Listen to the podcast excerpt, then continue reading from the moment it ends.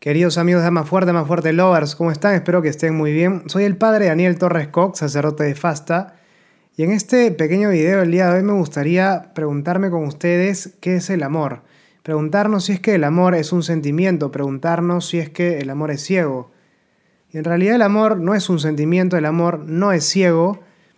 Y vamos a tratar de responder entonces esta pregunta rompiendo tal vez algunos esquemas que pueda haber respecto del amor. Así que empezamos.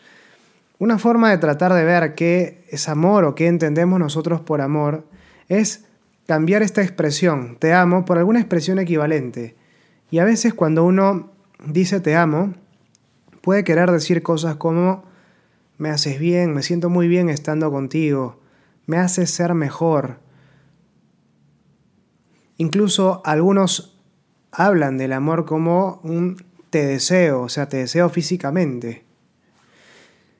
Y claro, especialmente toda la dimensión sentimental son cuestiones que están muy presentes cuando hablamos del amor, pero si el amor es solo esto, parecería que el amor es algo muy pequeño, es muy poco. ¿Qué sentido? Cuando yo digo, me haces bien, me siento bien estando contigo, eh, me haces ser mejor, incluso te deseo, el centro está puesto en mí, en lo que yo siento, en lo que eh, yo experimento. Tú me haces bien, yo me siento bien estando contigo, yo, yo soy mejor o yo te deseo. El centro está puesto en mí y puedo construir una relación sobre esta clase de amor. Seguramente sí, pero va a ser una relación muy egoísta una relación centrada en uno mismo en la cual yo no me abro realmente a la otra persona. Es una relación que en última instancia termina instrumentalizándola y termina siendo dolorosa para esa persona. Creo que ninguno de nosotros en un estado mental saludable le gustaría hacerle daño a otra persona. Entonces es muy importante que nosotros podamos tratar de ir a una noción más, más completa, más satisfactoria de amor. Y acá me gustaría plantearles una mirada distinta del amor. amor. Un amor ya no centrado en mí, en mi propio bien, sino centrado en la otra persona y en su bien. Amor no sería ya ese sentimiento que, que, que me llena y me tensiona hacia la otra persona, sino que el amor sería en cambio una decisión. La decisión de buscar el bien y lo mejor para la otra persona. Decisión. Es lo que se conoce, o ya, desde Aristóteles se conocía como benevolencia, con otro nombre, en griego obviamente, porque benevolencia es un nombre que viene del latín, bene bien, volere, querer, querer el bien para el otro. Pero es una noción de amor muy interesante porque, para empezar, pone al otro en el centro. Yo quiero tu bien, busco tu bien. La otra persona se vuelve la más importante salgo de mí mismo, me abro a la otra persona. Y es un amor que en el fondo planifica mucho más. Hay más alegría en dar que en recibir. Cuando yo doy, cuando yo me entrego, no hablo solo de una relación de pareja, sino cuando hago realmente algo por otra persona, siento una, especie de plenitud. Por eso, por ejemplo, a tanta gente le gusta ir de misión para Navidad, porque uno se siente lleno, uno va y da muchas cosas, se esfuerza, se cansa, sí, pero uno se llena cuando va. ¿Por qué? Porque este amor que pone en el centro a la otra persona es un amor que realmente me llena, me planifica en cuanto ser humano. Y esa idea, esa noción de amor, estoy llamado también a ponerla en mi relación. Y marca entonces una madurez en el amor. Amor entendido como la búsqueda del bien y lo mejor para la otra persona. Amor entendido entonces como una decisión. La decisión de darle lo mejor a la otra persona, de ponerla a la otra persona en el centro, de buscar que sea feliz. Dejo de estar yo en el centro y pasa a estar en el centro la otra persona. Y sobre esta noción de amor sí es posible construir una relación más estable, porque no depende ya de mis sentimientos que son inestables, sino de algo que yo puedo controlar, que es mi decisión. Y entonces te amo más no cuando siento más cosas por ti, sino cuando me entrego más, me comprometo más con la búsqueda de tu bien. Y la medida del amor entonces estaría dada por ese compromiso mutuo de buscar el bien de la otra persona en una relación. Ahora, no se trata aquí de poner, de plantear una oposición entre sentimientos y amor como decisión. Para nada. Los sentimientos, incluso también el deseo sexual, son insumos para el amor. Es decir, ayudan a que el amor crezca y se haga cada vez más fuerte.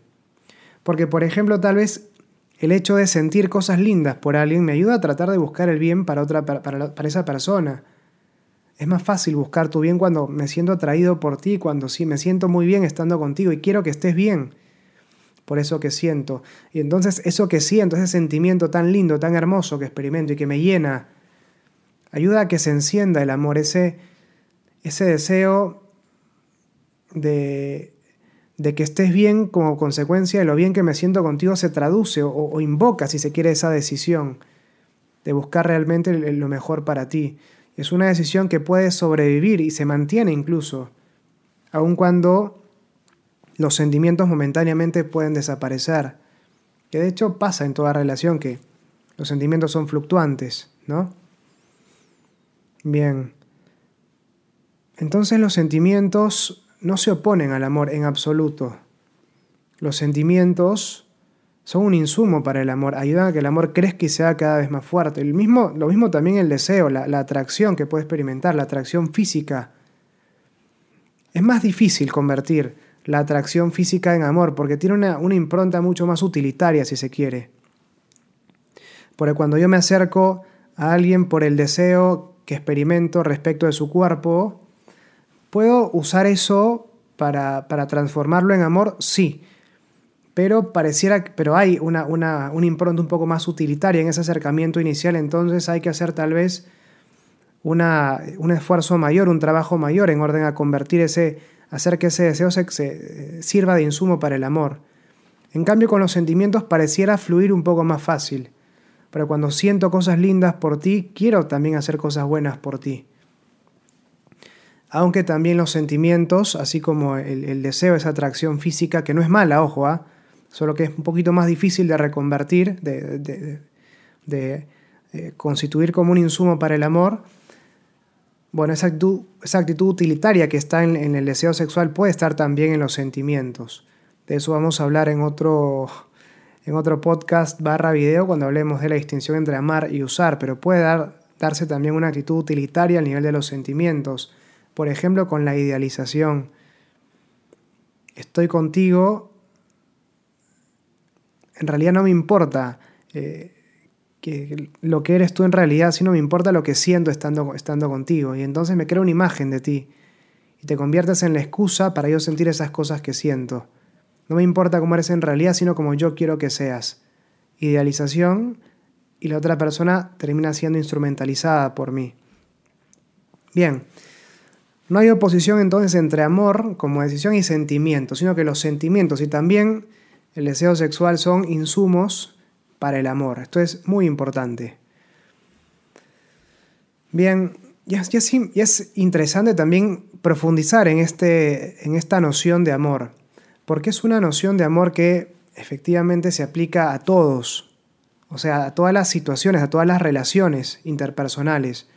Yo en todos los casos busco el bien de la otra persona y cuando busco el bien de la otra persona, estoy amándola. O sea, puedo buscarlo, ¿no?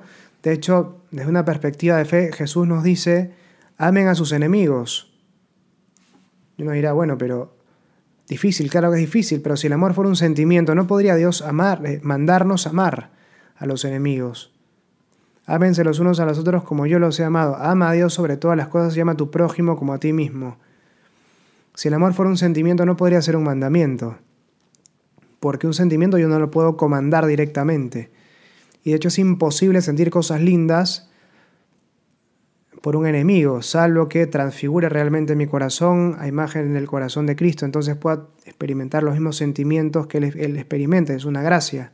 Eso es una gracia, no es algo que yo puedo hacer solo. Pero bueno, más allá de ese tema, más allá de ese tema, si es que el amor es un sentimiento, no puede ser un mandamiento. Es un mandamiento porque es una decisión en el fondo. Yo elijo amar. Y esto, bueno, hablé ahora cuestiones de fe, pero esto es una definición natural de amor. Se aplica para todos, creyentes y no creyentes. Y es el tipo de amor que realmente planifica nuestras relaciones. ¿Quieres realmente tener una relación feliz? Ama buscando el bien de la otra persona. Juégate por esa relación, comprométete con esa relación.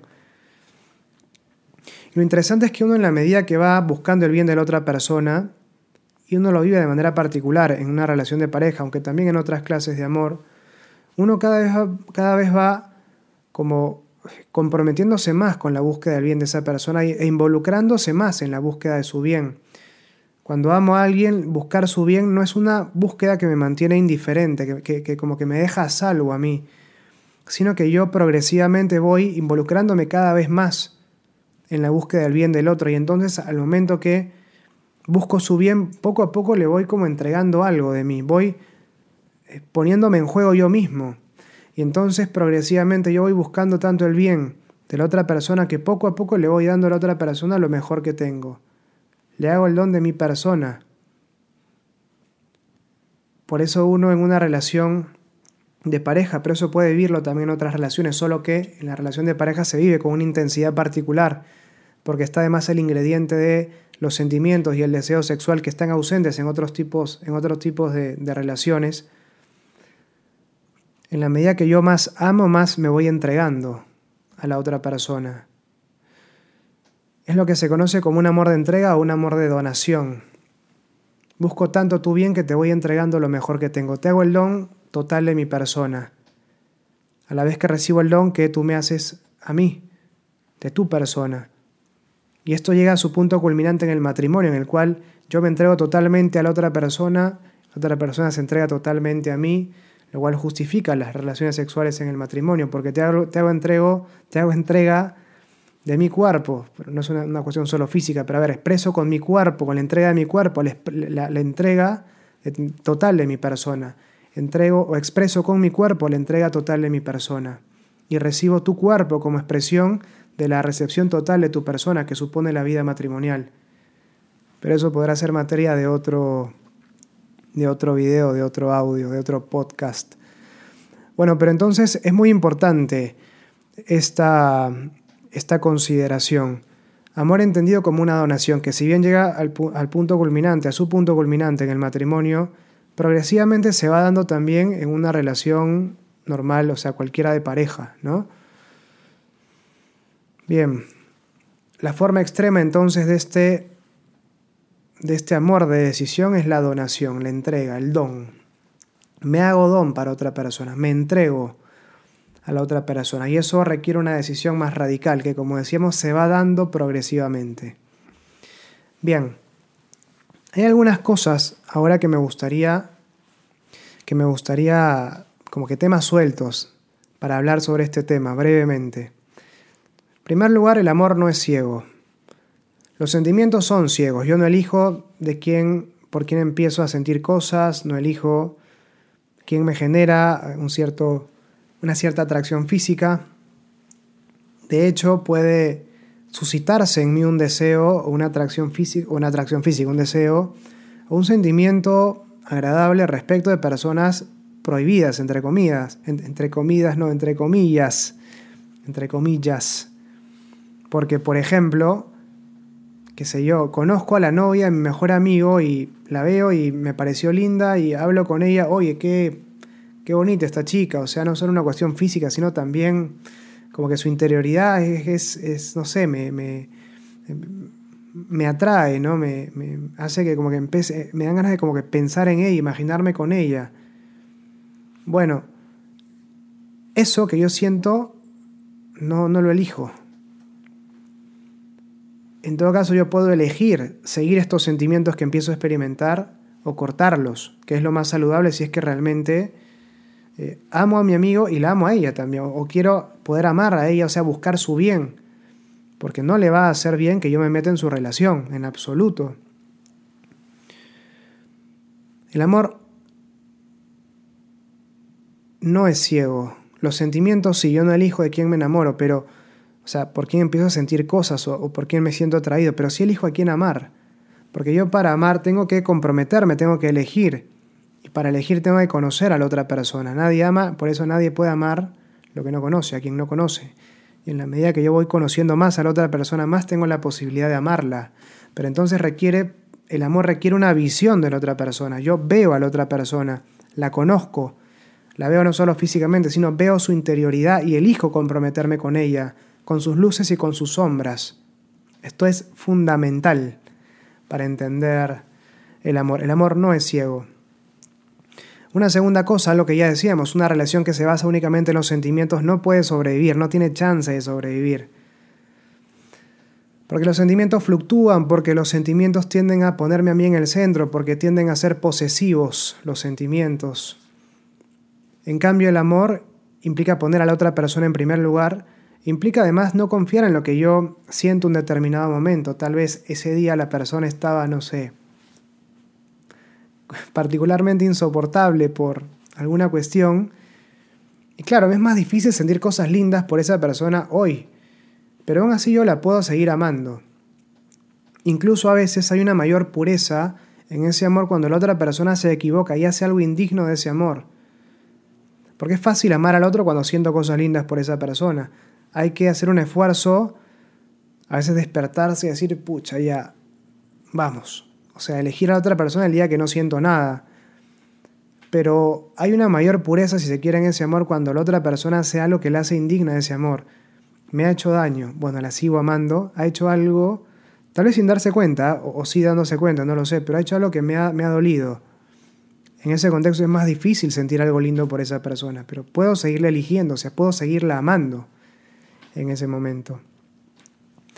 Obviamente no se trata de que la relación sea un calvario, ¿no? no es que si no hay sentimientos, yo tengo que sostener ese amor a como de lugar, o sea, si los sentimientos están completamente ausentes, según obviamente el tono de la relación, porque cada relación tiene sus tonos propios, ¿no? hay relaciones que son más efusivas sentimentalmente y otras que son más apagadas sentimentalmente y eso está bien, o sea, cada relación tiene su tono propio. Pero digo, si es que hay una especie de sequía, o sea, la relación no está llamada a ser un desierto permanente. Habrá sus cuotas de sentimientos, obviamente, los necesitamos, ayudan a, fortalecer, a avivar el amor, pero no depende de esos, de esos sentimientos la relación. Depende de mi decisión, que se sostiene en ellos, se nutre de ellos, de esos sentimientos, pero puede sobrevivir incluso sin ellos. Es una decisión que se renueva permanentemente. Cada vez tengo yo la posibilidad de conocer nuevos aspectos de la otra persona. Eso es lo maravilloso de una relación, una relación que se basa en la verdad, en la que yo voy mostrándome progresivamente a la otra persona como soy. De hecho, es un gesto de amor hacia la otra persona, mostrarle también mis defectos, porque de esa manera la otra persona tiene la posibilidad de enamorarse no de una idea perfecta, sino de una persona real. Muy importante eso. Pero es un amor entonces que se va renovando cada vez que voy conociendo más a la otra persona. En cuanto a decisión, y habrá cosas lindas que descubro de la otra persona, oye, mira, no sabía que tenía un talento para tocar el violín, mira qué bonito. La elijo de nuevo. Pero también la voy a, o sea, voy a conocer cosas de la otra persona que no me van a gustar y voy a tener la posibilidad de renovar esa elección también en ese momento por esa persona. Entender el amor como una decisión implica que el amor tiene que renovarse permanentemente. Y en último lugar, desde esa perspectiva se entiende el amor hasta la muerte, el amor eterno, ese amor que al que nos comprometemos cuando nos casamos. No es que nuestro acto de ese intercambio de voluntades, ese, ese consentimiento, ese decir te voy a amar todos los días de mi vida, tiene que ser tan fuerte como para durarme efectivamente todos los días de mi vida. No. Sino que yo cuando me comprometo a amar a la otra persona para toda la vida, me comprometo a renovar esa elección todos los días de mi vida y todos los días elijo nuevamente a la otra persona. A eso nos comprometemos mutuamente. No sé qué va a pasar mañana, pero como estamos casados, nos hemos comprometido a renovar esa elección y yo sé que por más que pase mañana algo incierto, yo voy a volver a elegir a la otra persona y la otra persona me va a volver a elegir a mí. Pase lo que pase. Eso es lo que nos da, esa paz nos la da el hecho de habernos comprometido para toda la vida. No saber que tus sentimientos no van a cambiar, porque van a cambiar seguramente en algún momento. Para, mejorarán, se apagarán, no sé, o sea, irán fluctuando. Pero lo que no va a cambiar es tu decisión. La decisión de estar conmigo y mi decisión tampoco va a cambiar respecto de ti, por más que un día me despierte y me sienta diferente. Porque no baso mi amor en lo que siento, sino en esa decisión. Bueno amigos, espero que este pequeño video barra podcast les haya gustado. Les mando un saludo enorme de parte de todo el equipo de Ama Fuerte. Como siempre, no dejen de entrar a amafuerte.com para ver más contenidos como este y compartan también este video, estos contenidos que tenemos también en YouTube y en, en, en Spotify y en otras plataformas de podcasts si es que les gustan y quieren que lleguen también a otras personas, creen que les pueden servir también a otras personas. Creemos que pueden ayudar, por eso lo estamos haciendo. Bueno, que Dios los bendiga. Dios mediante nos vemos pronto. Chao.